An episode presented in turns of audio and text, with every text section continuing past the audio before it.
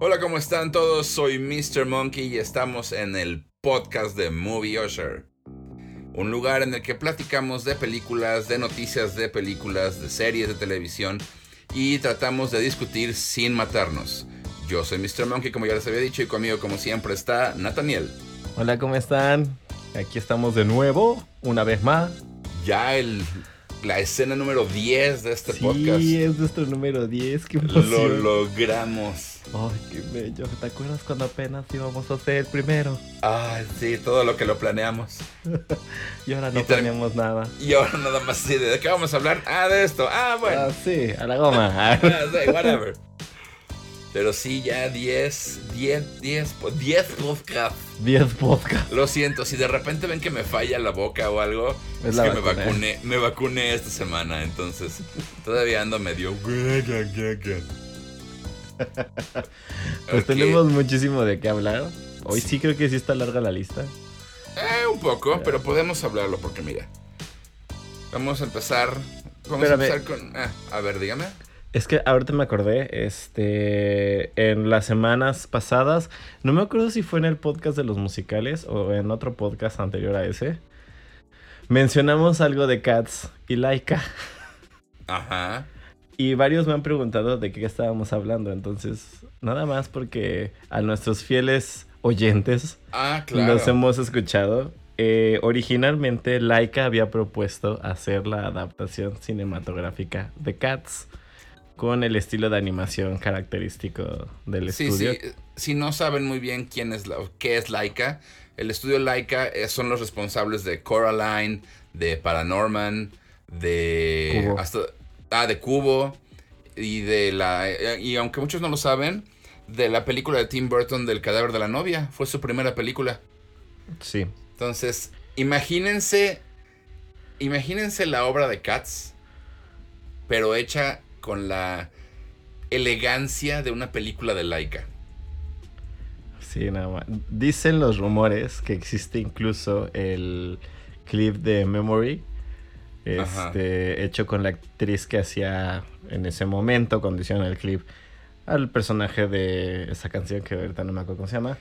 Este, Es este, ajá. Sigue, sigue, sigue. Lo, lo tienen hecho con toda la escena stop motion para vendérselo a Andrew Lloyd Webber para este comprar los derechos y ellos hacer la versión musical de esta película que en caso de haberse llevado a cabo hubiera sido la que ocupó el lugar de Link de el- del- de la película esta de Pie Grande. Sí, yo tengo unos datos sobre eso. Sí es el videoclip de, del segmento de Memories. No es la canción completa. Pero la que la interpretó es esta chava Nicole Schrödinger o Schreisinger. Que era la canta es una cantante de, de- que fue una cantante de, de una banda de pop que se llamó es la que cantaban de Don't you wish your girlfriend was hot like me. Ah, ya, ya, ya. Bueno, ella. Ella fue. a este personaje que ahorita. Ahorita en este momento se me fue Grisabella, nombre. acordé. Grisabella, gracias. Ella fue Grisabella en Londres por un tiempo y la utilizaron para grabar. Bueno, para hacer esa escena. Pero Andrew Webber sí dijo: No, qué flojera. Y Vamos a hacerla en vivo. Y bueno, ya, eso, quería aclarar eso porque me lo estuvieron preguntando como cinco personas esta semana.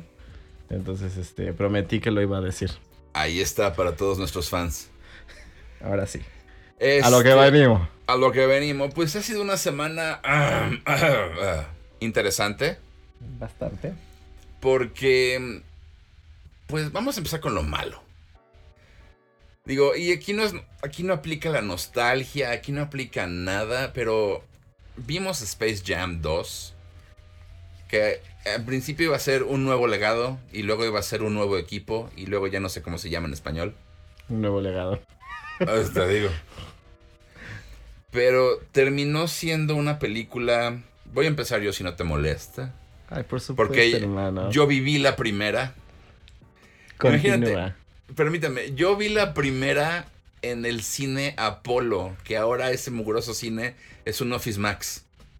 Qué triste. Es tan así de triste. Pero ¿Viste bueno, ¿Viste Space Jam en un Office Max? En, en lo que ahora es un Office Max, sí. Muy triste. Pero bueno, este... Y la primera película, mira, si tienes como de 5 a 8 años, dices, ¡Está excelente! Michael Jordan, Bugs Bunny, wow. Pero la verdad es una, una película bastante malita. es más bien nostalgia. Aunque sigo defendiendo el soundtrack como uno de los mejores soundtracks de esa época. Y llegas a esta película y aunque LeBron James actúa mejor que Michael Jordan, la barra de ese tipo de barras de actuación está tan abajo que está casi enterrada a 6 metros bajo tierra. Entonces el hecho de que alguien actúe mejor que alguien que está 6 metros bajo tierra en cuanto a actuación, sigue siendo malo. Siento que es una mercadotecnia para venderte HBO Max. Pero más que otra. no hay. No, bueno, aquí en México no. Pero en Estados Unidos sí. En Estados Unidos es cine y, y en HBO Max. Y aún así le ganó a Black Widow esta semana. No, y, siento que los chistes están. Tiene dos, tres chistes buenos. O sea, ver a la abuelita y a Speedy González en Matrix me hizo reír bastante. No sé por qué, pero me hizo reír bastante. Pero. No, y además también siento que el partido. En la primera película es lo último y dura como media hora y es chistosísimo. Sí, es muy chistoso. Y aquí dura como una hora el juego. Y se siente exageradamente aburrido.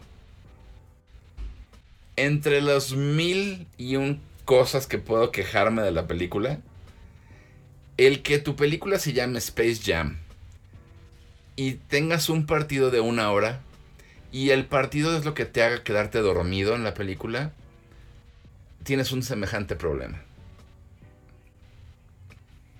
Y tienen dos historias buenas. O sea, la de LeBron James con el hijo, que hemos, el hijo talentoso pero que no quiere jugar al fútbol, que lo hemos visto en Jumanji, lo hemos visto en Hook, lo hemos visto en medio, en un buen de cosas. Esa es buena. Pero luego la pones con la, la copia Warner Bros. Looney Tunes de la película de los Muppets donde Box Bunny está deprimido y quiere reunir a sus amigos para que, los, para que sean los viejos tiempos de antes. Dices, ok, pero luego las juntas y es como dice Joker en The Dark Knight, cuando juntas a una fuerza imparable con un objeto inamovible, tienes caos. Y eso es esta película, es caos para mí. ¿Tú qué opinas, niño? Hay un motivo especial por el que no te he dicho nada de, nada de qué es lo que opino de Space Jam. Porque a mí sí me gustó. ¡Wow! o sea, yo la disfruté muchísimo. ¡Wow!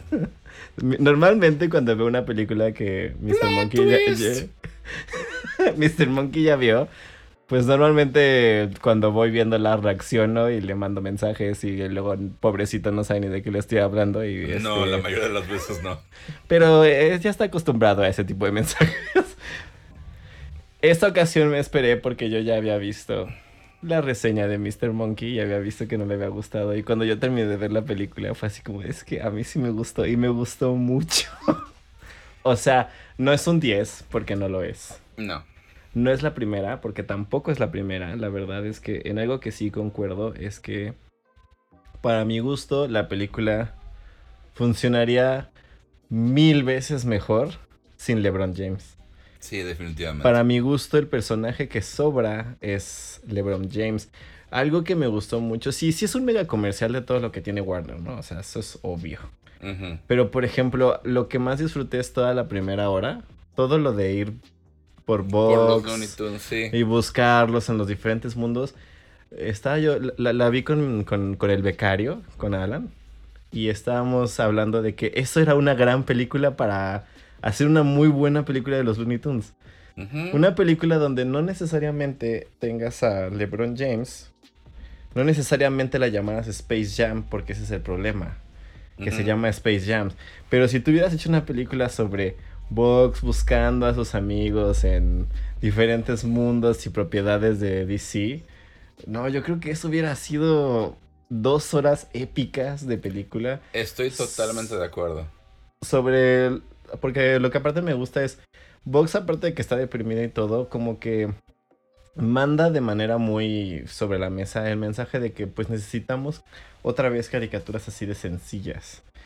Que no, no, busquen complicarse la cabeza para contar algo. Pixar, te estoy hablando a ti. Oh, Dios. y, y, contar algo sencillo, donde nada más vayas, te rías. Y, y, por ejemplo, me gustaron un buen todos los este, guiños a clásicos de Vox. Como lo que es el Barbero de Sevilla, porque es obvio que estaban haciendo el Barbero de Sevilla. En ah, era obvio. Sí. Pero yo sí me reí muchísimo. Y por ejemplo, toda la secuencia de Wonder Woman. Uf, eso me gustó bastante. No me moría de risa.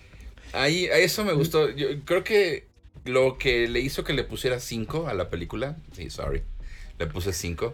Pero los 5 puntos que ganó esta película fue por eso, por toda la parte de de buscando a los Looney Tunes, porque de primera me hizo reír el de LeBron poniendo en el, en el pizarrón de necesitamos a Superman y a King Kong y todo así este. sí. sí. pero ¿qué tal si conseguimos a Daffy Duck? y el otro así de, estos no son jugadores de básquetbol. No, vas a ver que son buenos, vas a ver que son buenos. A mí me encanta que incluso se hacen burla de que es una secuela, ¿no? Así como de, jugar un partido de básquetbol, ¡ja! Ya lo hemos hecho antes. Esto ya lo hemos hecho antes.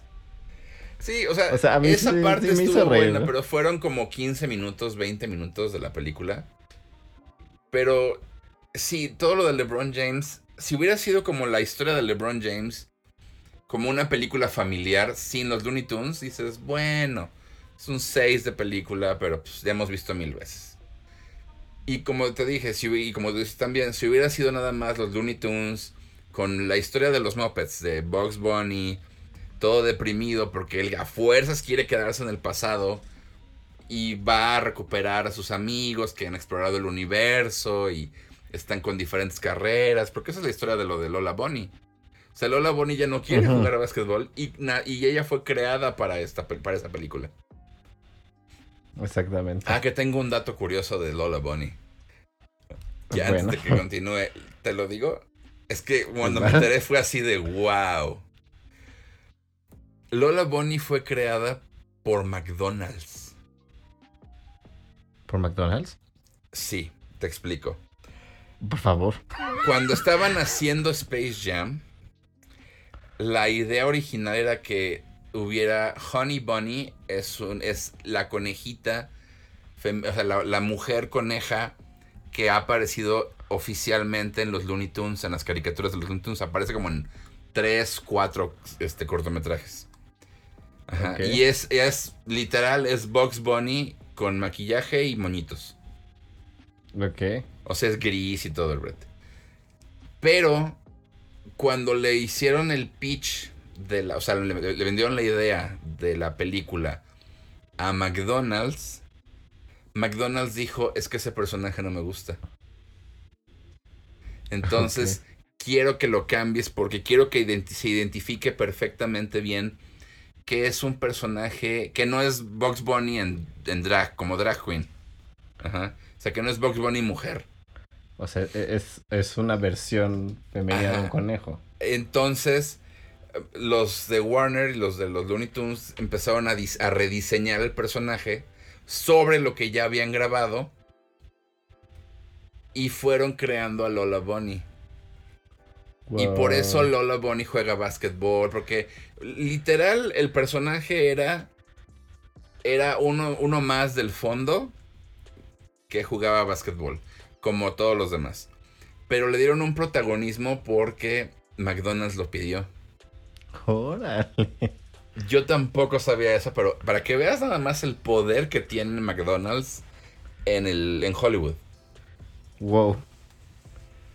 Pues este hecho, pero ya sale, ¿no? En las caricaturas normales, yo ya le he visto. Ah, sí, desde entonces, desde entonces se hizo famosísima y bueno, es, sale en todo, ¿no? Sí, bueno, es Lola Bonnie. y, y, bueno, por ejemplo, Warner tiene un problema muy serio con los cosplayers que hacen cosplay de Lola Bonnie. Sí.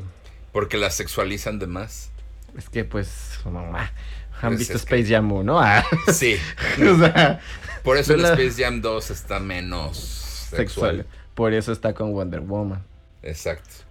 Porque, ¿qué hay que sea menos sexual que una mujer en una faldita, en un bustier, y siempre golpeando, y siempre, y siempre así como que esperando a ver en qué momento le puedes ver las largas piernas de modelo a, a Gal Gadot.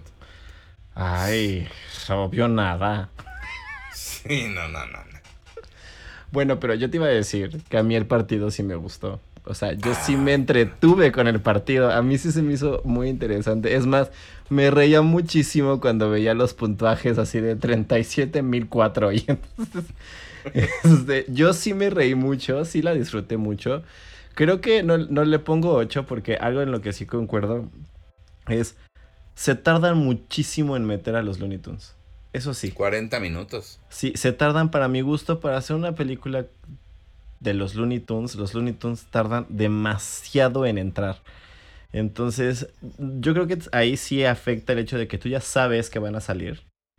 Entonces te aguantas. Pero si fuera alguien que nunca ha visto nada y va es- y te tardas 40 minutos en meter a tus personajes principales, eso sí se me hizo muy largo. Pero yo creo que sin LeBron James eh, hubiera sido una mejor película, aunque tienen el mejor chiste que he escuchado este año. Bueno, el Wow. segundo mejor chiste que he escuchado este año, que es el de no pudimos conseguir a Michael A. Jordan. sí, eso fue muy buen detalle. No, ma, yo cuando lo van, cuando van podemos oír sus pisadas. Y lo que a mí me sacó de onda fue que ves los tenis y son los Air Jordan. O sea, Sí. dices, wow, sí es Michael Jordan. en eso sale Michael. B. Jordan. Yo estaba comprando mis palomitas cuando este gato vino por mí. No pudimos conseguir a Michael. ¿Eh, Jordan. Jordan? Aparte me encanta que cuando le dice, conseguí a Michael Jordan, His Majesty. sí, no, o sea... Ese güey, bueno, yo creo que ahí le tuve que poner pausa porque casi me hago del baño. wow. No sé si es. Bueno, no, porque tú sí ves, tú sí has visto las caricaturas. O sea, no eres mega, mega, mega, mega fan. No. Pero tú sí conoces las caricaturas de los Looney Tunes. Sí, y sí vi, por ejemplo, a lo mejor no la fui a ver al cine, pero sí recuerdo No, pero haber sí visto, visto muy Space niño. Sí vi muy niño Space Jam y es muy divertida. Era lo que comentaba con mi hermano. En Space Jam los Looney Tunes salen desde el inicio. O sea, Ajá, básicamente. e- ellos van por, por este Jordan. Aquí es al revés. Este. LeBron cae en Toon World. Pero este sí, sí creo que pudieron haber hecho algo un poquito mejor. No lo voy a negar. Pero, pero, para hacer una de esas películas de verano, de esas de apaga el cerebro y disfruta, yo me reí muchísimo, yo la disfruté muchísimo y además noté mucho amor por parte de Warner en el aspecto de que está todo y los detalles que tienen con todas sus franquicias, con todos sus, este, ahora sí que con todo lo que son dueños, el partido es un orgasmo visual, está muy cañón Ah, sí. identificar todo lo que hay atrás. Sí, está entonces- muy cañón. Todo eso me gustó a mí, a mí sí me pareció divertida, la verdad. O sea, Pues ahí tienen dos, dos diferentes, lo logramos, dos versiones diferentes de la, de la opinión de la misma película. sí, sí. Por eso, me es esperé. Fantástico. Quería Pero hacer bueno. mi plot twist. hablando de, hablando de películas en las que te tienes que apagar el cerebro. vamos a hablar de. Familia 9 o Rápidos y Furiosos 9. El musical con Charlize Theron y Helen Mirren. Porque, wow. Esa es una de esas películas que. En verdad tienes que pasarles todo, todo. O sea, me encantan las películas, no lo voy a negar. Me encantan porque sí sé que en el momento en el que yo critique algo o me ponga en el papel de cinéfilo serio, todo se derrumba en esa, en esa franquicia. No, o sea, son Rápido y Furioso es esa película mala, esa película estúpida, porque hasta cierto punto son muy estúpidas. Ah, sí, sí, sí. Esa película llena de explosiones y fuego y carros sin sentido a la que o le perdonas todo o en verdad vas a sufrir viendo estas cosas. O sea, es una película simplemente para divertirse. Y es la película donde Vin Diesel hace lo que se le da la gana. Ya me quedó claro. O sea, ya, ya no tiene respeto por nada. Fíjate que el otro día, este, no me acuerdo quién, bueno, no, no sé, pero alguien dijo, es que es como, dicen, Marvel, las películas de Marvel y las películas de Fast and the Furious son lo mismo, porque son estúpidas, pero la diferencia es que el, al público, el público que ve las películas de, de Rápidos y Furiosos, sabe que son tan estúpidas como una telenovela mexicana. y en eso dije, es que sí, ahora entiendo por qué Betty la Fea es tan popular. Pero Betty la Fea no es mexicana. No, no, la otra, la versión de Angélica Bari. ¿Cómo se llama esa? Leti, Leti la, fea. Ay, bueno, eso. Ay, no, no seas corriente, ignorante y así. Si vas a decir algo, di algo lo bien, sí, porque a Leti me la respetas. Yo no veo novelas, güey. A Leti me la respetas. Pero es que sí, o sea, entiendes por qué son tan populares, porque es... No es de que tú seas una persona estúpida. Es de que dices, estoy tan cansado y no quiero pensar. Quiero que me hagan reír con la cosa más idiota del mundo. Como ver a un carro volar agarrado de la llanta por una liana de un puente viejo. Uy, no, mira, yo vi esa escena en el trailer y dije, wow, ¿hasta dónde hemos llegado? Pero una cosa, señoras, es verla en el trailer, pero cuando ya la ves en vivo y en directo, ay no. Es que no solamente, no es una liana, una liana hubiera sido algo más lógico. Es, van en un puente que se está cayendo. O sea, el primer carro pasa y el puente se desmadra, ¿no? Entonces, uno, no entiendo de dónde salió la cuerda del puente que ya se había caído. Pero bueno, eso no importa. Porque el poder de la familia. El poder de la familia. Te la da. Es una cuerda vieja que no aguanta un puente. Se atora mediante una rama ya rota y seca en la llanta derecha de un carro. Nada más porque Dom mueve el volante de un lado y luego lo mueve del otro. Y ya con eso el carro vuela. O sea, la liana no aguantó el primer coche, pero sí aguanta el carro de Dom. Es que en el segundo venía Dom. Pero venía por su familia. Exactamente. El poder de la familia te quita como 5 toneladas de peso, güey. Sí, no, no. Y luego todavía el carro. Esta, esta, el carro da no una, no dos, no 100 vueltas. Se deshace. Y ellos salen ilesos. Así como, ah, polvo, polvo. Así. Me acordé tanto de Transformers cuando vi eso. No me acuerdo qué Transformers es. La de la chava esta que trae el traje blanco de la modelo de Vicky Form. Ah, de la, de que cae en el edificio. No, no, es que no solo cae del edificio, cae del edificio, se embarra en la tierra, sube, baja, le cae el polvo, casi casi le cae el aceite y toda la película del traje está blanco e impecable. Sí, sí, sí. Así me sentí cuando los vi. También las de Transformers son esas películas que dices, es que ¿quién está buscándole lógica a estas cosas? No, nadie, no se puede. Pero además lo cumplió, eso fue lo que más me sorprendió, cumplió lo que prometió. Vin Diesel dijo, iremos al espacio, ¿y qué pasó? Fueron al espacio, en una Fueron y con... al espacio.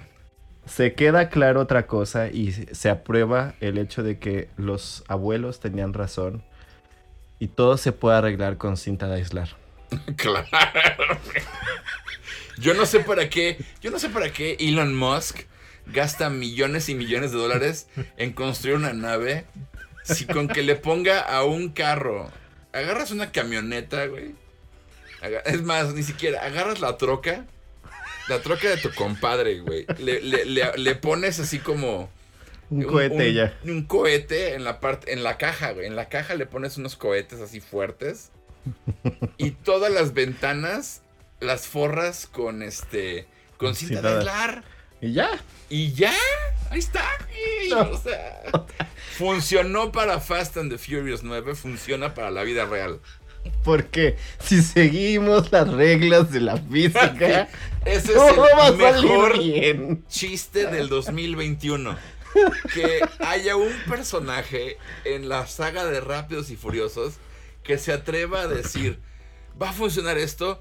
Claro, si seguimos las reglas de la física, todo va a salir, bien. Que nunca me he reído tanto. Creo que no me he reído tanto en tres años, No, no, no, es que no manches. yo cuando vi eso me hice del baño. me fui al baño. Yo también, yo también.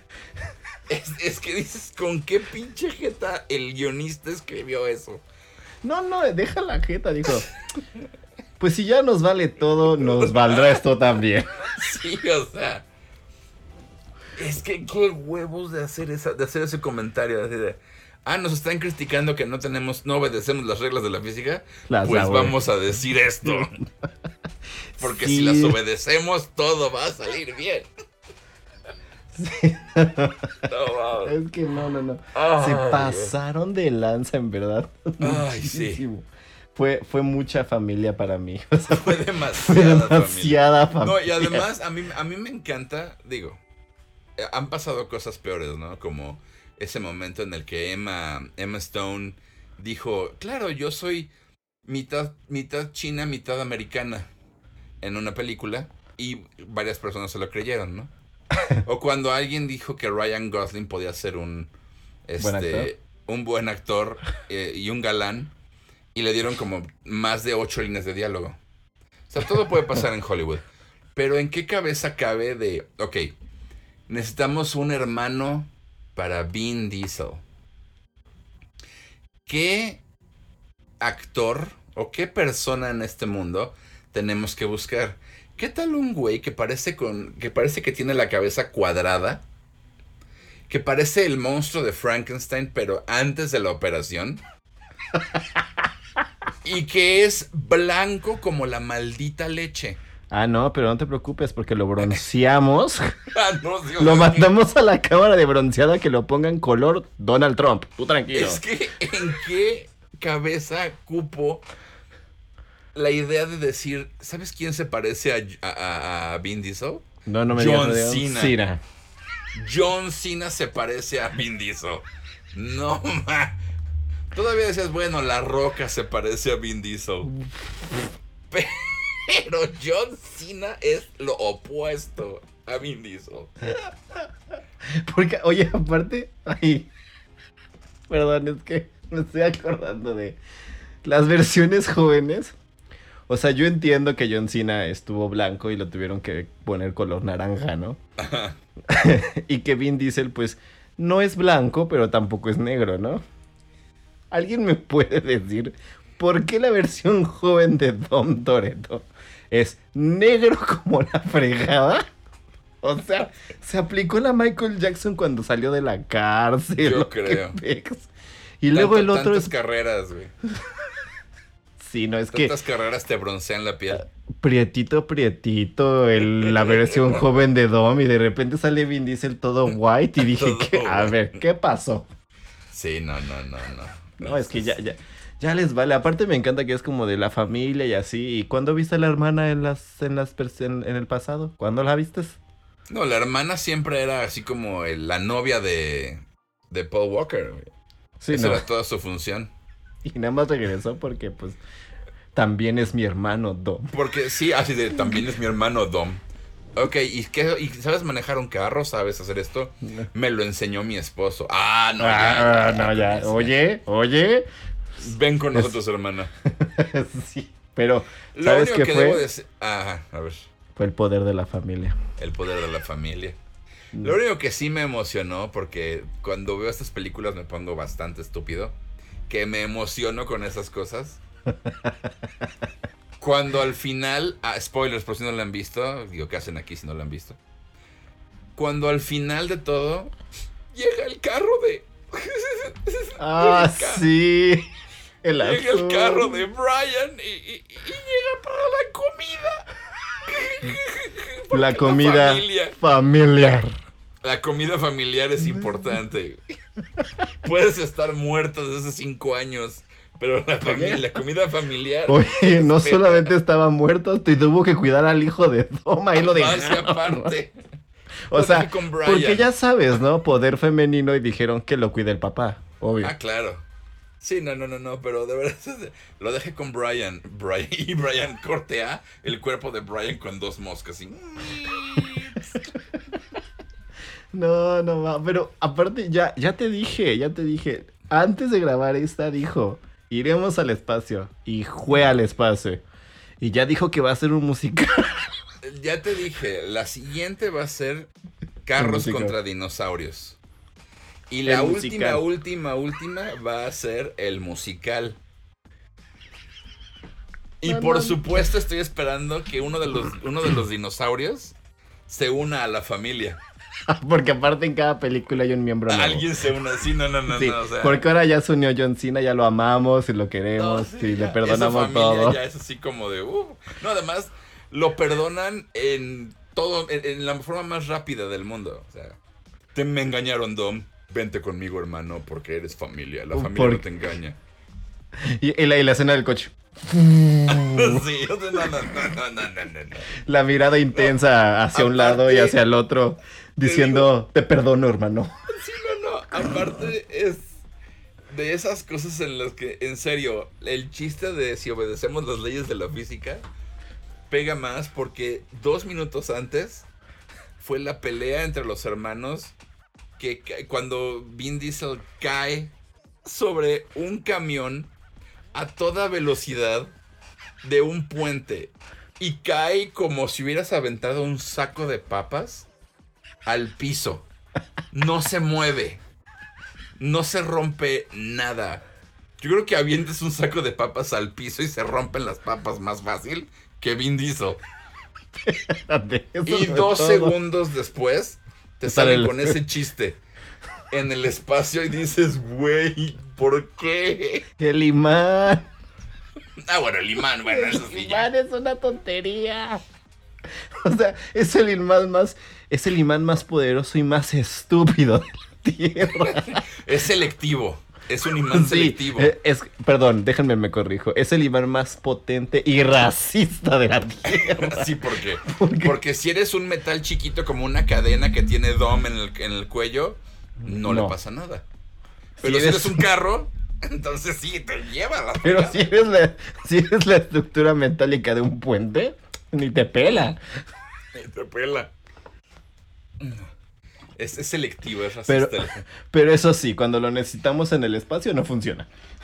sí, no, no, no, no. A mí no me estén fregando, yo no estoy para estar allá abajo. yo no funciono para estos güeyes. Aparte me encanta que es... ¿Cuánto le habrán pagado a Helen Mirren para dos segundos? Ay, no sé, pero mínimo... Yo, yo, honestamente, si fuera Helen Mirren, si es de... Ok, ¿quieren que aparezca en esta película? Sí. Quiero hacer mi próxima película y quiero que ustedes me den el dinero para hacerla. ¿Cuánto necesitas? 5 millones de dólares. Aquí Venga, tienes, aquí tienes 5 millones de dólares.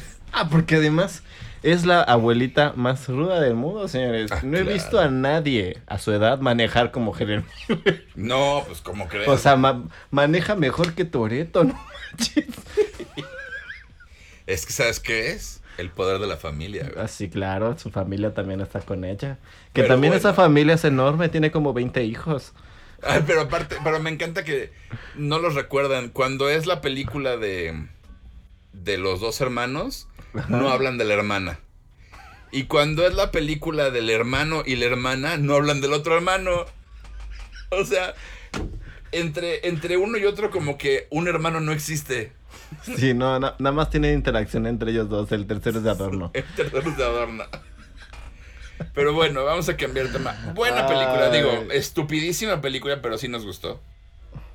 Dentro de su rama, dentro de su rama. Ah, sí, o, sea, dentro, de, dentro del nivel de Fast and Furious está mejor que las anteriores dos. Está mejor que la de la de La Roca y que la 8, sí, definitivamente.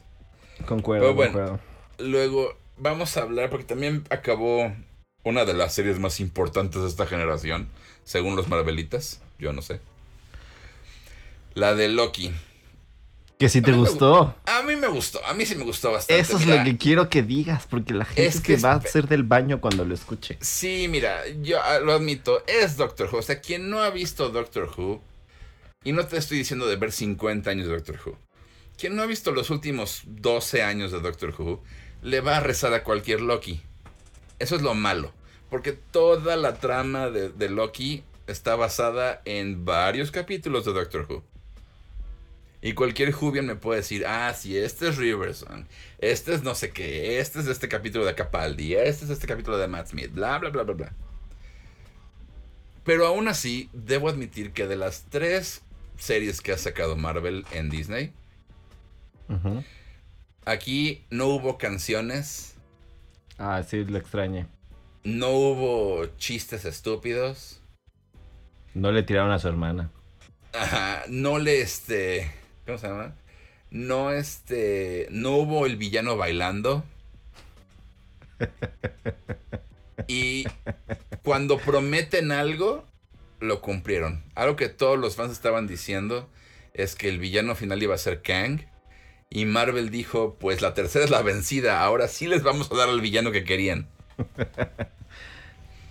Entonces, debo admitir que sí, sí me gustó. Las seis semanas que la vi estuvo Estuve muy metido en la serie, muy interesado.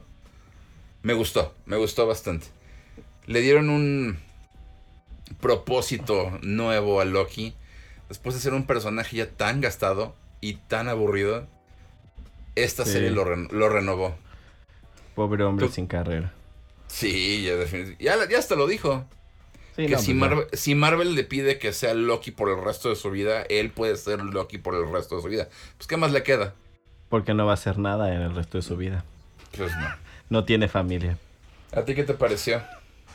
Este, yo, fíjate que estaba comentando eh, con, con, mi, con mi hermano y con algunos conocidos. Yo la acabo de terminar, yo no me Espérame, por cierto, yo también soy su hermano, ¿eh? Nada que a mí no me dice hermano, al otro sí, yo no. Ay, Soy como, soy como el, el, otro hijo de Helen Mirren, de repente me olvidan. y cuando estoy con Alan, tú eres el hermano. Entonces te digo, de repente se nos... De repente se olvida. Ocultamos al otro. sí. Pero bueno, este, bueno, le decía yo a Alan y a varios compañeros, yo no sé si a mí fue el hecho de que yo no la vi semana con semana. Yo la vi de corrido. O sea, la acabó el viernes y la vi ayer. Este, y a mí, aunque sí me gustó muchísimo más que las otras dos, pero mucho, mucho más, no la disfruté tanto. Mm. Se me hizo algo tediosa, pero yo creo que sí es el efecto de nuestro primer podcast, por cierto, si no lo han oído, pues vayan a verlo. El efecto Bean Watch. Esta serie sí está como muy estructurada para que sea semana por semana. Este, y yo creo que así me hubiera emocionado más que verla todo de corrido fue se me hizo predecible en muchas cosas. Ah, claro pero sobre todo se me hizo muy tediosa en varias partes. El inicio, no, el, primer capítulo no me gustó. Es malo. Y el capítulo final se me hicieron... Eh. Mira. Lo del medio, lo del medio me gusta mucho. O sea, todo. Desde que aparece Sylvie. Ajá. Ahí, desde ahí la serie sube muchísimo. pero sí, es un logro. Sí hay momentos. Por ejemplo, este boom que hubo por el cocodrilo y por los otros locos. Ah. Para mí, ese, ese, eh, todo ese fragmento del capítulo 5, para mí se me hizo... Eh. Pero probablemente si hubiera visto el final del cuarto y me hubiera tenido que esperar una semana para ver realmente qué iban a hacer, a lo mejor me hubiera gustado más. Entonces yo pienso que a mí se me hizo un poco más tediosa porque la vi de corrido. Puede ser. Sí, mira, no te voy a negar, o sea, es la primera vez que voy a darle una buena calificación a una serie de Marvel, definitivamente. Pero aún así no va a estar sin errores. El primer capítulo sí es muy aburrido. Sí no tienes como... O sea, no, no tienes una pregunta que te haga ver el siguiente capítulo. Ajá. Ah, el segundo capítulo sí mejora bastante. Y estoy completamente de acuerdo que si no estás que si no estás ya metido en la serie, o de perdida, si no te gustan todo lo de las teorías de el viaje en el tiempo y cómo se afecta y cómo afecta a la historia y bla bla bla y fan y, y sci-fi y bla y todo ese tipo de cosas el último capítulo es puro bla bla bla bla bla bla bla o sea la cámara Ajá. literal tiene dos dos movimientos hacia adelante y hacia atrás es todo lo que hace Sí, la cámara sí, sí son como, sí son como media hora de explicación. Son 35, Masiva. Son 35 minutos de, de Kang. Bueno, que aquí es Immortus. Pero son 35 minutos de los tres hablando. Y sobre todo él hablando. Entonces, sí, si te estabas esperando como que un final de acción, pues no. Pero dentro de todo lo que dice, es mucho explicar muchas teorías de el tiempo, de cómo se cómo percibimos el tiempo, cómo creemos que es presente, pasado, presente y futuro y en realidad no es, en realidad es todo al mismo tiempo. Es una teoría muy padre, entonces es lo que manejan aquí. Como si una la vida de una persona no importa en nada porque se puede repetir, o sea, está padre. Eh, Sí, de- pero a de- mí lo que a mí lo que me gustó, espérame, a mí lo que me gustó fue te digo, el hecho de que a un personaje tan pomposo, tan tan exagerado, tan engreído como es Loki, que ya no funcionaba, o sea, que ya más bien era como la aparición de las de la de los primeros cinco minutos de, la, de cada película. me gustó que dijeran, es que no vales nada. O sea, lo tiraron al piso desde, güey, tú no fuiste relevante porque te mueres. Y no hiciste más allá. Las piedras, del- las gemas del infinito valen pa' pura mierda. O sea, to- toda su, tu- su, su, este, saga vale pa' 3 kilos de ñonga, güey. Sí, eso fue lo que me dio un buen de risa. Ajá. Tiraron, tiraron traba- un trabajo de 10 años en un capítulo. Ajá. Sí. Entonces dices, ok, ok. Entiendo. Yo creo que es una autocrítica de Marvel de decir, pues sí, lo planeamos, lo planeamos al ahí se va al principio, porque se ve y la historia, este, te da la razón de que estaba planeado con las nalgas el, el- la, la, primer- la saga de Marvel, con las nalgas totalmente. Y, y ahora está mejor, ahora se ve que está mejor planeada. O sea, que lo fueron haciendo mejor. Pero ya estaban con lo de Thanos, entonces tenía que ser Thanos, ¿no? Y ahora va a estar más interesante porque sí lo están planeando con antelación. Entonces yo creo que es una autocrítica de que no vales nada, güey. O sea, tú y tus, tus problemitas son X para el, el plan en En general. el mundo. Entonces, al tirar a ese personaje, creo que los momentos en el que te das cuenta de que no eres especial, yo creo que le pasa a todo el mundo, ¿no? Llega un momento en el que o te vas de casa, o entras a un trabajo por primera vez, o sales de la escuela. Es, es que yo te- no sé si te lo mencioné a ti en su momento, pero ese periodo en el que terminas la carrera y es como el primer año de tu vida de, ya sin ir a la escuela. Ajá. No sé si te pasó a ti, pero da una depresión de, bueno, y ahora como que todo, toda la rutina que traías, todo, todo quien eras, ya no eres nadie porque si había 54 mil alumnos como tú y todos eran diferentes, tú te creías único, pues ya no, güey, porque ya eres un, ya eres un engrane en el mundo. Entonces te da una depresión bien fuerte. Entonces yo creo que es lo que te pasa aquí.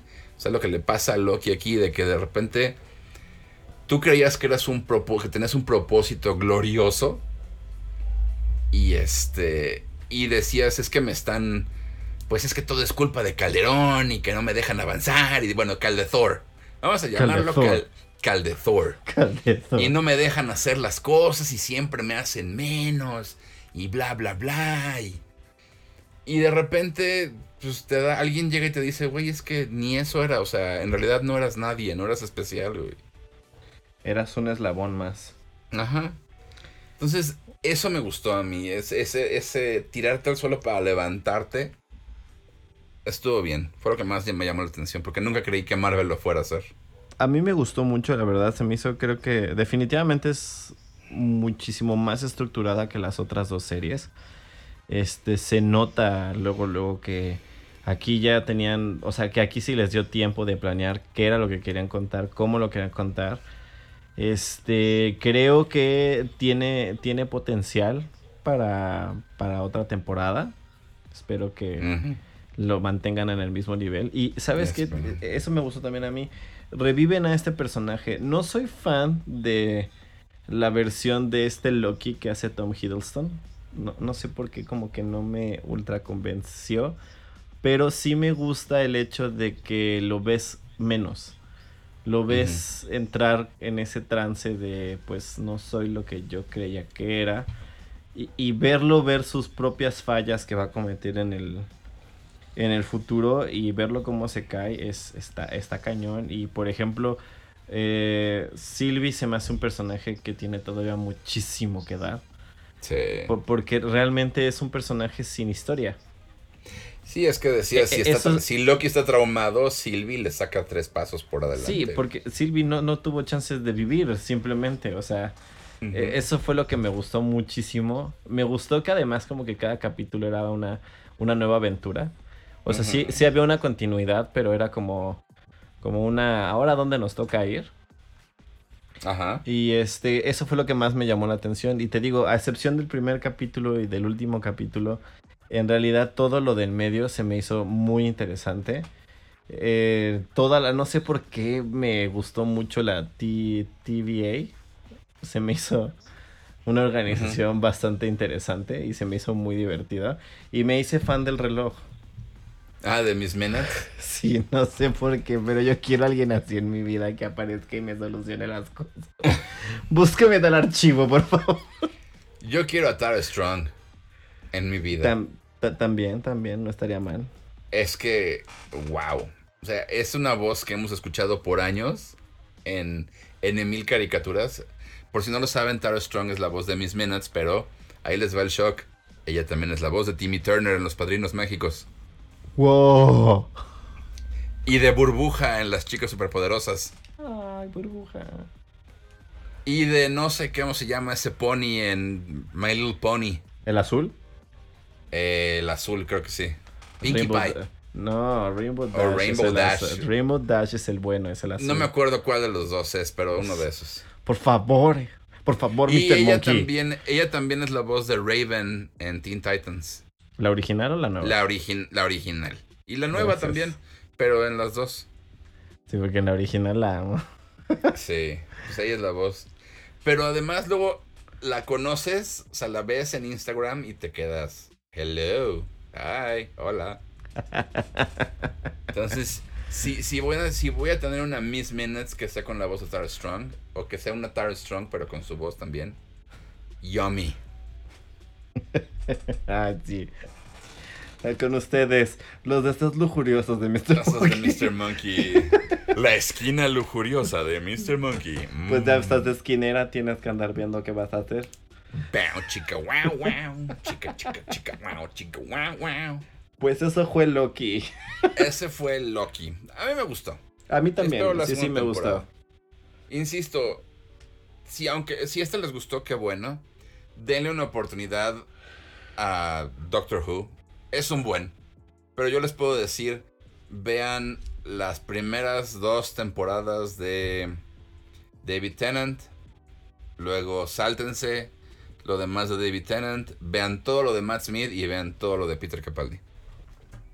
Y cuando lleguen a la chava, se detienen y se van. Cancelan su suscripción en ese momento. ¿Tanto así? Es que ella no tiene la culpa, pero los guiones son lo peor que... Mira, los guiones de las dos últimas temporadas de Doctor Who hacen que WandaVision y Fast and the Furious sean lo mejor, sean oscareables, güey. Wow, no, sí están horribles entonces. Están espantosos. Pero bueno, ya para concluir, y chance y esto también nos lo aventamos en el siguiente podcast. Pero se cumplen 13 años de Why So Serious? Ay, The Dark Knight. de la noche.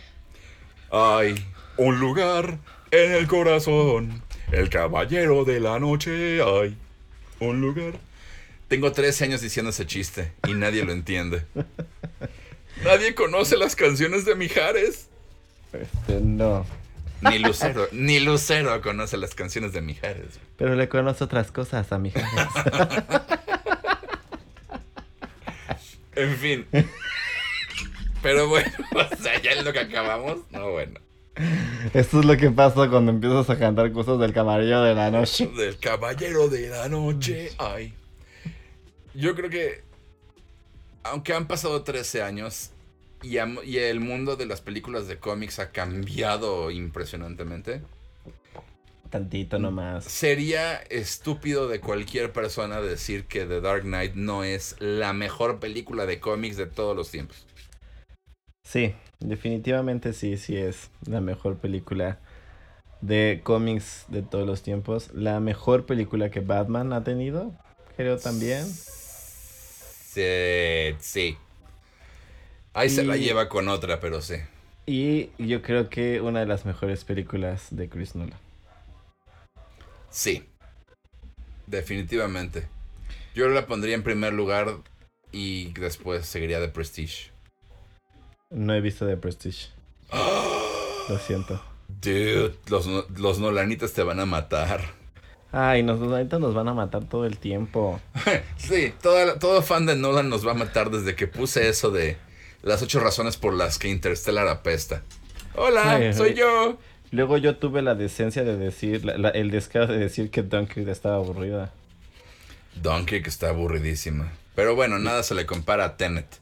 No manches, no, esa cosa estuvo horrible.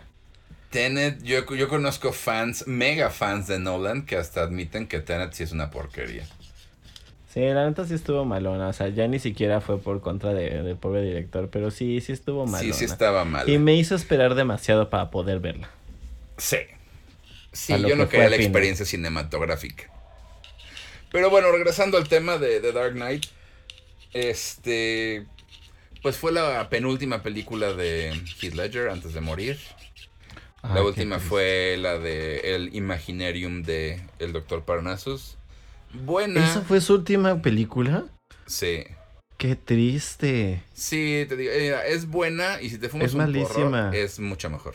No. Yo creo que ni. Si estás bien acá, Yo creo que ni con una línea de coca me la veo. o sea, preferiría ver Cats.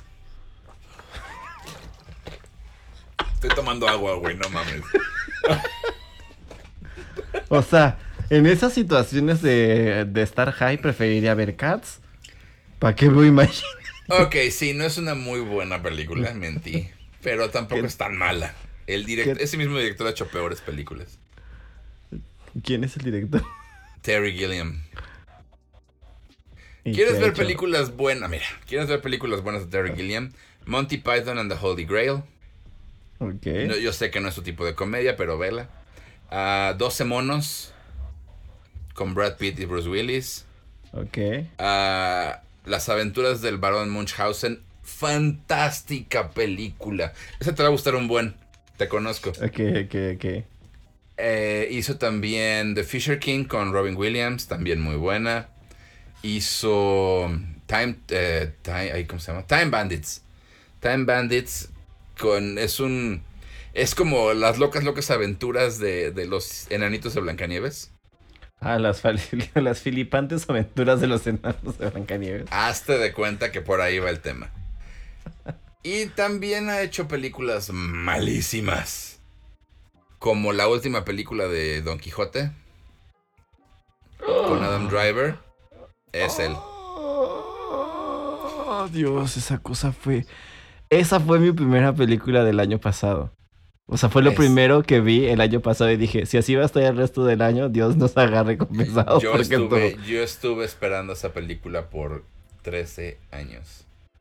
Estuvo horrible. Le seguí, le seguí el, el paso, o sea, estuve viendo todo, todo lo que pasaba es la película con más mala suerte de la historia porque la cancelaron como cinco veces y en una ya estaba completamente grabada y se murió el actor principal. y ya cuando la pudieron volver a hacer, hicieron eso. Y la verdad, sí estaba mala. No manches, o sea, yo no soy fan de, de las películas de Don Quijote. Se me hace una historia algo tediosa. No, Lo sí, sé. Este, este dios. Pero la verdad es que no, no, no. Es que su última versión sí dije, wow. ¿Cómo hacer la peor versión de Don Quijote? Déjenselo a Adam Driver. Sí, sí. Bueno, ese es el director. Y ese es el director de Parnassus. Sí, sí estuvo horrible entonces. Sí. Ah, también es una película que ay, creo que nada más vi una vez y no me gustó mucho. Pero todo el mundo la adora. Que se llama Brasil. Brasil.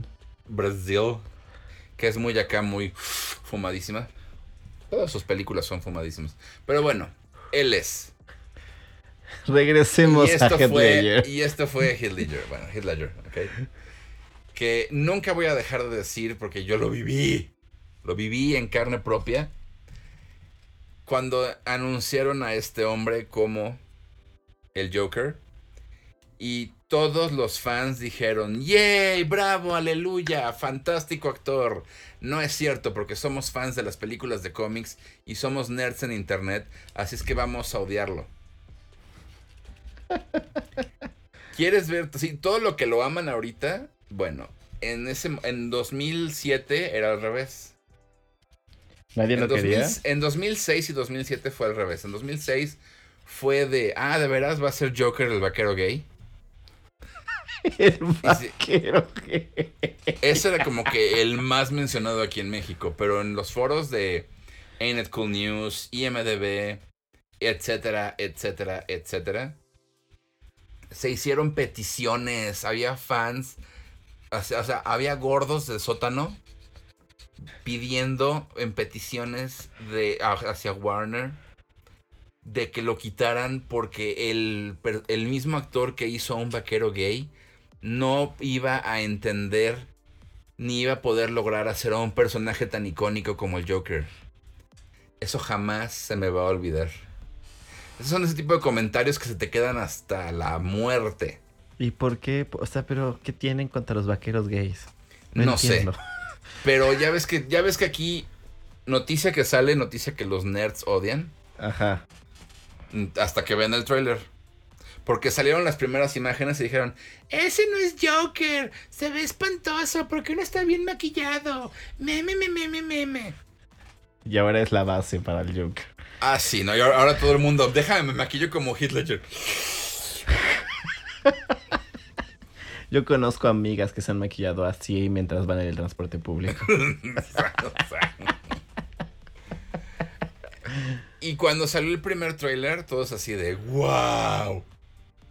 Y la misma, los mismos gordos de sótano sudorosos, calvos, que salían a echarle pleito a Heath Ledger al principio, después de ver la película fueron los mismos que hicieron la petición de que se retirara el personaje del Joker, porque nadie lo iba a hacer mejor que Heath Ledger. Y, y pues no. Eh, Joaquín Phoenix lo hizo No, no, bien. no. Yo pienso que todos son distintos. Ah, sí, todos son distintos. Y pues nadie lo pudo hacer como Jared Leto, obviamente. Nadie llegó a esos grados tan, No, tan- de bueno, tanta perfección. Ah, no, mira, yo creo que Jared Leto, si lo hubieran dejado en la película que tenían planeado, sí hubiera sido bueno. Yo siento que ahí sí la neta no es tanto culpa de Jared. Sí, siento que, bueno, sí, sí, sí es parte de su culpa, te voy a decir por qué. Es parte cómo lo escribieron, porque se fueron por un Joker más tipo el Chapo.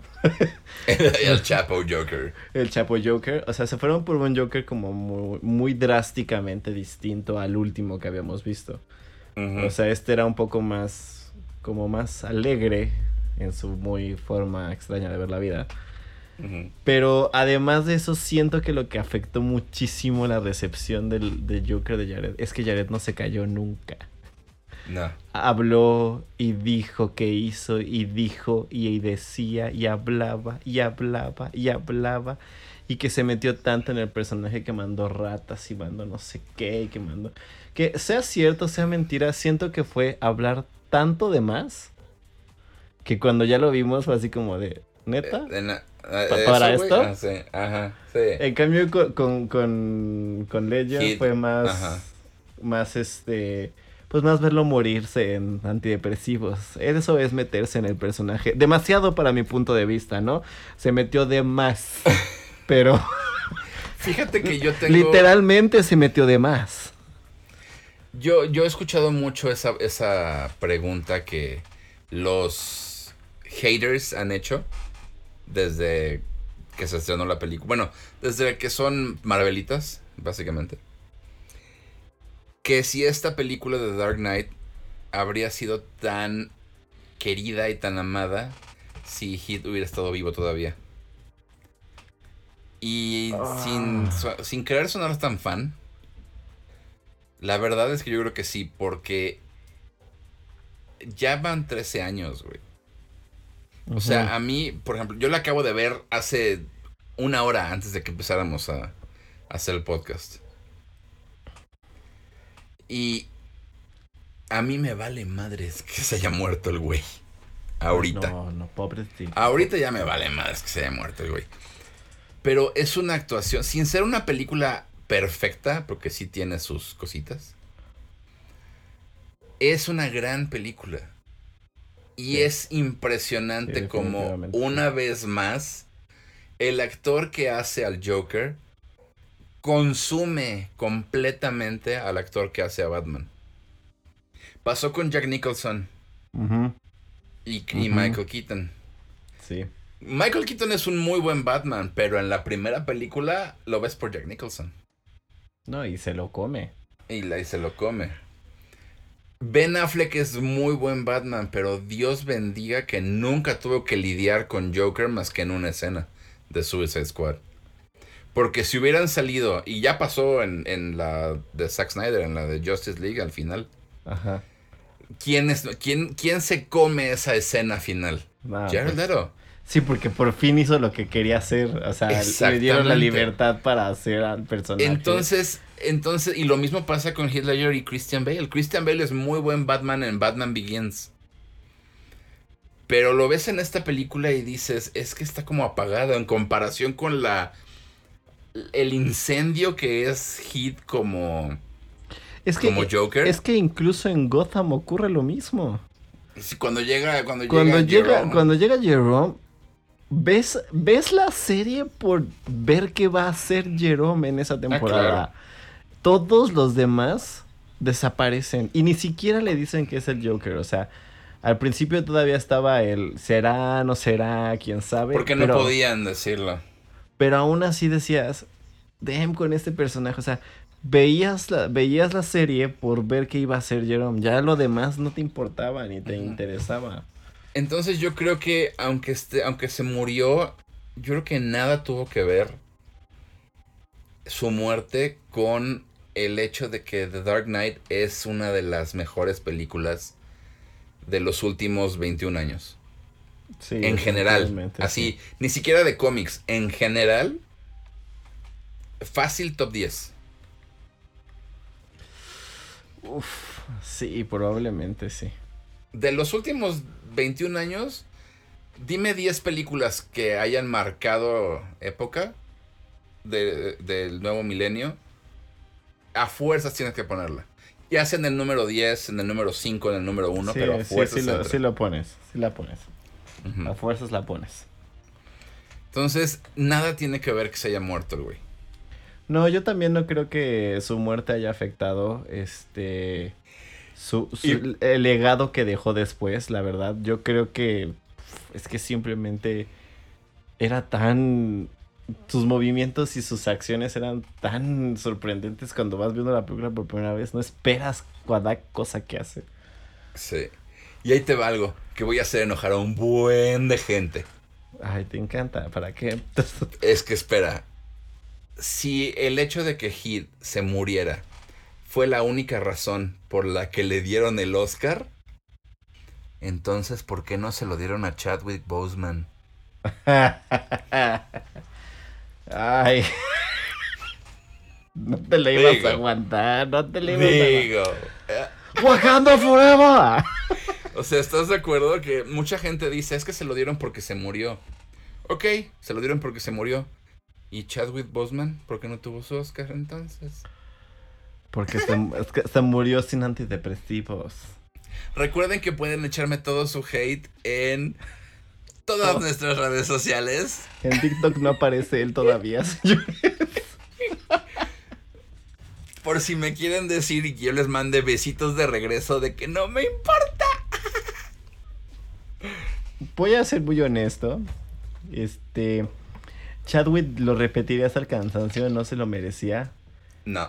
Pero ese año de, de, del año de The Dark Knight, pues, pues sí. O sea, pues, pues, pues, pues, sí, ¿no? O sea, la verdad es que eh, no solamente es, es, el Joker como tal, sino es la manera en la que este hombre se mete en la piel de este personaje. Uh -huh. Al grado de que yo creo que si yo me hubiera encontrado al actor en la calle, sí salgo corriendo. o sea, sí. es que es, es tanto, o sea, yo no lo vi, yo no he visto mucho su carrera. Antes de ver este The Dark Knight lo había visto en muy pocas cosas, lo más popular, ¿no? O sea, 10 uh -huh. cosas que odio de ti, este, los vaqueros gays y cosas por el estilo, ¿no? Ajá. Entonces, vienes de ver como a un niño bonito. Uh -huh. Este, muy similar a, a, muchos otros actores que dan en cantidades era el niño bonito del momento y de repente uh -huh. hace esto y dices, no. o sea, sí, no, ¿en qué es... momento y si, en qué momento llegaste a ese nivel de actor? Yo creo que y, y tienes razón, es un muy buen punto porque por ejemplo, con lo que pasó con Joaquín Phoenix, pues cuando dicen Joaquín Phoenix va a ser el, el Joker, sí le crees. Porque ese güey sí. ha hecho villano tras villano y ha hecho personajes tan locos y, y se mete tanto que se la crees. Pero porque además es como su tipo de personaje, ¿no? Es así, es, es, el villano con pedos mentales, el, el, villano raro, o sea, es muy Joaquín Phoenix. Sabíamos que el proyecto, el producto final iba a ser bueno porque Joaquín está acostumbrado a tomar este tipo de papeles. Exacto. Pero con Heath, sí, no, o sea, es que era, era como dices, el de Brokeback Mountain, el de 10 cosas que sobre ti, el de Del Patriota, muy buena película, por cierto. El de... Ay, y el que toda esta película que le gusta a mucha gente y a mí nomás, ¿no? La del caballero, la de que es como un caballero en la época medieval. Ah, a Knight's Tale. Es bonita. A mí no me gusta esa película. Pero, o sea, y, y de repente pasa eso. Y de, como dices, de repente cambia a volverse este personaje que ni lo reconoce. O sea, intento ver, hasta hoy lo hice, intenté ver a Heath Ledger detrás del personaje, detrás del maquillaje de Joker, ni siquiera aparecen sus facciones. No, no, no, o sea, es eso es lo que más me impresiona, o sea, por eso te digo que yo creo que de todas maneras hubiera ganado y yo creo que de todas maneras hubiera, a lo mejor, ¿saben que hubiera pasado? Lo único diferente es que ahorita tendríamos, probablemente no tendríamos Jokers nuevos, porque él seguiría vivo, o sea, y, y, seguramente él hubiera tenido un despegue de carrera impresionante después de eso, o se hubiera uh -huh. caído cualquiera de las dos cosas, ¿no? Porque pues también le podría haber pasado la maldición del Oscar. Entonces, también. Pero la verdad es que es eso, es la transformación es un personaje que no le ves ni de un lado ni del otro lo veías. También yo creo que por eso la gente no lo quería porque decías, ¿cómo? Uh -huh. O sea, inclusive cuando anunciaron a Jared Leto, me acuerdo que yo dije, sí, sí, tiene el perfil completamente, o sea, yo es, también. Es una excelente, o sea, yo lo dije, es una excelente opción para el Joker. Y si hubieran hecho lo que vimos en la película de Zack Snyder, hubiera sido un muy buen Joker. Yo te voy a decir, incluso cuando vi la foto de Jared como Joker, la primera, con todos los tatuajes y todo lo, el oro en todos los dientes, todo, dije, ok, es que es el Chapo Joker, pero se ve impresionante. Y yo sé que este güey va a hacer algo impresionante. Sí, o sea, y no. Pero, y no fue. Pero aún así, estás, estoy completamente de acuerdo. O sea, Heath nunca, nunca dio pie a... El perfil, o, o sea, sea, no daba el perfil. Punto. No vas a ver Brokeback Mountain y vas a decir, ¿sabes quién podría ser un buen Joker? Este güey. Hasta, es más, yo creo que si ves esa película, dices eso, pero De Jake apuntas a. Jake, Sí, a Jake claro, Gyllenhaal. claro. Yo te hubiera dicho, en todo caso, dices, pues Jake Gyllenhaal sería un gran Joker. Sí, sí, sí, sí. Sí, Sí, no, no, es no, que- no, eh, Eso creo que fue, fue, fue algo de lo que más, más marcó aparte esa Y yo película. creo que yo creo que eso fue lo que le falló a, a Christian Bale, que es un gran actor, es un excelente actor, digo, es el único actor que he visto que cambia de imagen en serio. Ya, ya no lo va a hacer, pero sí lo yo hace. creo que no, pero yo creo que le afectó el hecho de confiarse en el personaje en que ya había hecho una- en una película Ajá. y se confió demasiado y dijo, es que no, este güey no va a hacer gran cosa. Entonces, como que se bajó de una rayita de, de- de su nivel. Y por eso en The Dark Knight desaparece completamente. Sí, definitivamente. Yo, he visto esa película y es, es, es más. Inclusive la de Jack Nicholson, es que es el personaje, definitivamente Sí, es el yo creo que personaje. es el mejor personaje para cualquier actor. Pero, no, no, para cualquier actor. Bueno, para cualquier, cualquier gran actor que pueda hacer, o sea, pones a William Dafoe y William Dafoe es un muy buen Joker. Uh, uh, uh, eso sería genial. O sea, por favor. O sea, bueno, Es más, si Jack Nicholson no quiere volver a ser el Joker porque ya está retirado y muy viejo, que sea Michael Keaton contra Willem Dafoe oh, como ma- Batman y, y Batman viejo y Joker viejo No. sería la mejor película. Es más, yo creo que ni Avatar quedaría en segundo lugar con, con en la taquilla de la cantidad de veces que la gente iría a ver esa película al cine. No, ma, qué buena mezcla. Ay, ¿quién pondrías Pero de es Harley el Quinn ahí? personaje. De Harley Quinn ya grande, Sí. híjole. Ay, Dios. Te dejé Es que pensando. o mi, sea, mi men- mi mente se iría a Meryl Streep, pero no, Meryl Streep ya está muy grande, güey. ay, no más, o sea, No, tiene que estar grande, pero tienen que ser como 60, 70, 60 o menos. ¿ay, Merly ya está en los setentas? Mer- ¿Meryl? Ya. Sí, no, Meryl ya apenas va los- para ses- Meryl ya va en 70, yo creo. No, según yo es más joven. No, yo creo que... Todavía tenemos Meryl Streep para 20 años más. ¿Sabes quién? Y se va a ver muy repetitivo. Sí, ya tiene ese...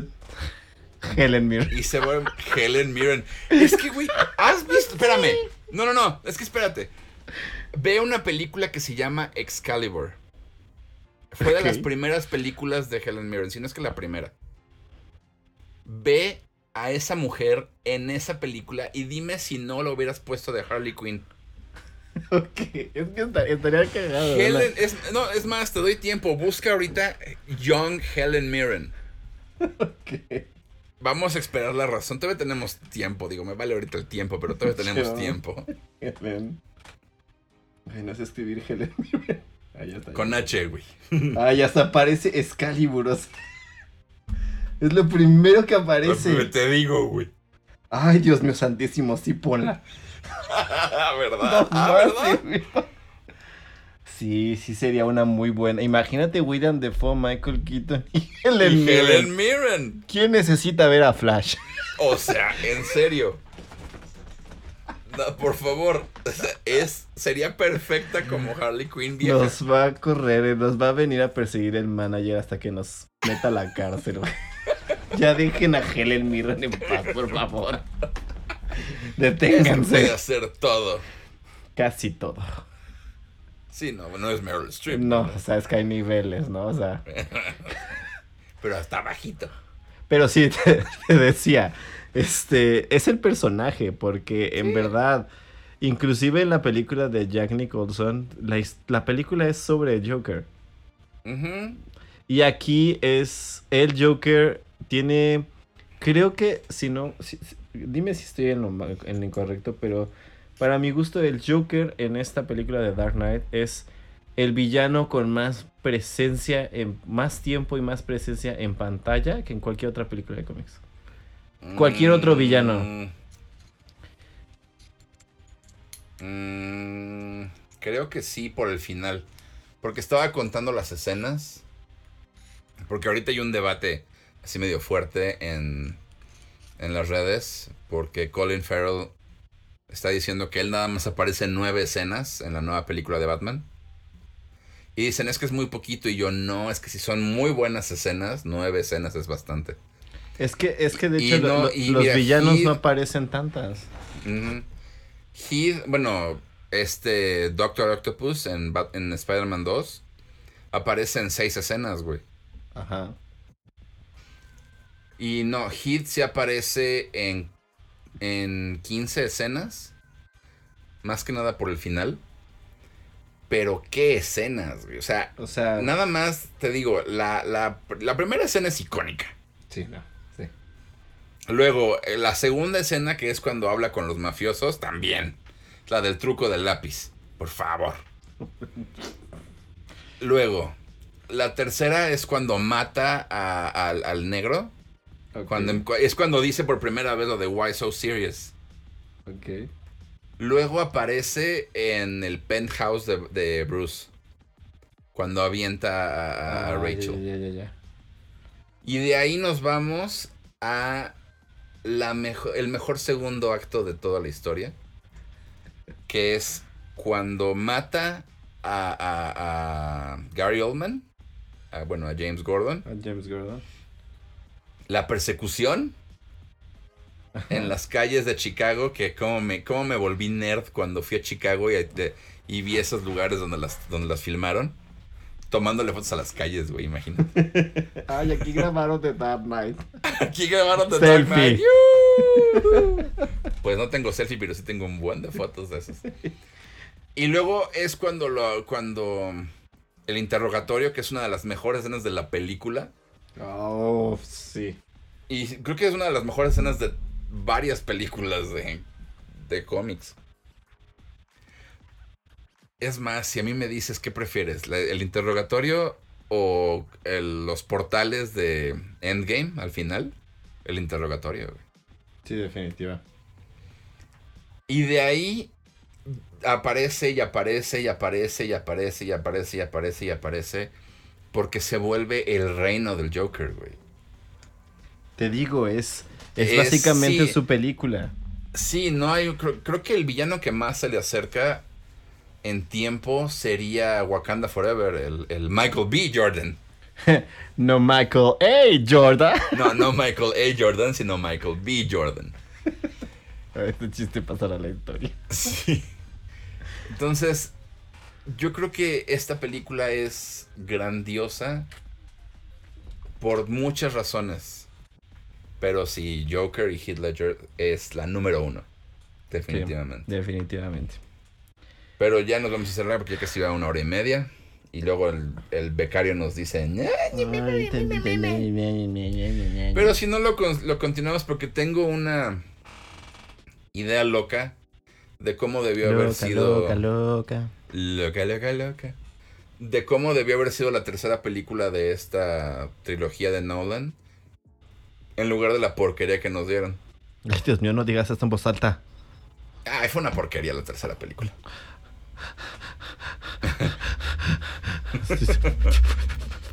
Fue una porquería, porque, bueno, lo voy a decir rápido, total. Los comentarios de Mr. Monkey son de Mr. Son de Mr. Monkey, solamente de él, no representan. No representan, a la compañía de Movie Usher. Por favor. No, no, no, no, mira, lo voy a decir rápido, total. Quien nos escucha, nos escucha. El, lo que debió haber pasado. Mentiras. No, lo que debió haber pasado es que una vez que Batman rompe, así, comete crímenes internacionales en China, porque sí, Batman no tendrá jurisdicción, pero el hecho de que un ciudadano chino esté detenido, sea, sea secuestrado de China y sea detenido en Estados Unidos, es hecho suficiente en el mundo real para declarar la guerra. Entonces, en ese momento, así que a Nolan, Nolan, que le gusta tanto el, basarlo en cosas reales, esa es tu, historia. Batman genera un problema internacional entre Estados Unidos y China. Y hay alguien que está. Entonces, entonces, espérame, primero. Entonces, Batman genera un problema entre Estados Unidos y China, y China. Lo están persiguiendo los policías de Gotham porque mató a Harvey Dent. Hasta de cuenta. Pero Gordon lo está defendiendo en secreto. China manda en secreto a un asesino para deshacerse de Batman. Que puede ser cualquiera de los mil y un asesinos que hay en, en DC Comics. Al mismo tiempo, el gobierno de Estados Unidos está bajo ataque porque alguien está filtrando información de cómo el mismo gobierno está protegiendo la identidad de Batman para evitar la guerra. Ese alguien, el Joker, digo el Joker, el acertijo. Uh. Transformas al acertijo de un villano estúpido en un hacker tipo Julian Assange, güey. Órale, eso estaría interesante. Ajá. El Joker, por cualquier, por cosas de dinero, está, está tentando a dos países para que se vayan a la guerra. Mm. Ahí tienes ya tu conflicto. Ahí tienes que Batman está siendo perseguido por todos lados. Hay un villano de Batman que está queriendo hacer la tercera Guerra- mundial. Y Batman tiene que arreglar todo lo que hizo. Esa hubiera sido una mejor tercera película. Porque ahí entonces metes que el mismo vigilante ha inspirado a varios ciudadanos de Gótica a tomar acción. Y ahí nace Robin. Robin se vuelve el vigilante que Batman ya no puede ser. Ay, qué bonito. Exacto. Y entonces ahí es cuando, lo- cuando ve que ah, lo estás haciendo mal. Pero entonces, ok, vamos a hacerlo juntos. Vamos a, a- a- vamos a limpiar tu nombre, Batman. Y vamos a proteger no solamente a Gotham, sino a la ciudad, a a Estados Unidos completo. ¿Y van a tener batipezones? Espero que no. En mi versión no hay batipezones. Ah, es que ahorita me acordé de los batipezones. Sí. Y este. Y ahí tienes el conflicto. O sea, el conflicto es ese. O sea, es, es, es- Batman tiene que arreglar todo lo que echó a perder por ser Batman. Entonces al final Batman tendría que desaparecer porque no le ve opción. O sea, el acertijo lo pone en tal encrucijada de que en serio aquí, si Joker le puso de que quítate la máscara para que... No, no, no. Aquí es o te mueres. Ajá, porque no hay de que dejas de ser Batman, es o te mueres o hay una tercera guerra mundial, güey. Entonces lo que, lo que Robin quiere hacer es limpiar el nombre de Batman, pero Batman se sacrifica y Robin se convierte en el nuevo Batman. Y ahí acabas la trilogía de Nolan. Uy, me hubiera gustado tu película. Sí, o sea, es que en lugar de andar haciendo que Bane y que la, la Marion Cotillard, la peor muerte de la historia de... eh, eh, eh. O sea, es, es la peor muerte de la historia. Y en lugar de poner de que Batman, de que Batman nadó 23 kilómetros del océano a la ciudad en menos de 10 segundos para salvarse de una explosión nuclear, lo haces más personal. Lo haces más de tengo que dejar de ser Batman. Me estás diciendo que Batman no puede nadar 23 kilómetros de océano en 10 Y minutos. yo creo que ni yo creo que ni Superman podría hacer eso. Entonces, la haces más basada en la realidad de lo que fue la tercera película y la haces una continuación verdadera de la segunda película. Porque la tercera película ocurre, ¿sabes por qué? Porque el señorito Bruno Díaz está triste porque se le murió la novia. Que ni siquiera era su novia. Porque ya se iba a casar con otro güey. Pero llega. sea, No, no, llega. Christopher Nolan, espérate, Christopher Nolan convirtió a Batman en el, en el friendzone más loser del mundo. Es que, Porque, eh, es que se Bruce nota Wayne que nadie lo quería hacer. Rachel 2 mandó a la friendzone a, Ba- a, a Bruce. O sea, se lo dice, ni siquiera, si- ni siquiera dejando de ser Batman, vamos a poder estar juntos porque nunca vas a poder dejar de ser Batman. Lo man- y, se va, y, y le dice, me voy a casar con Harvey Dent.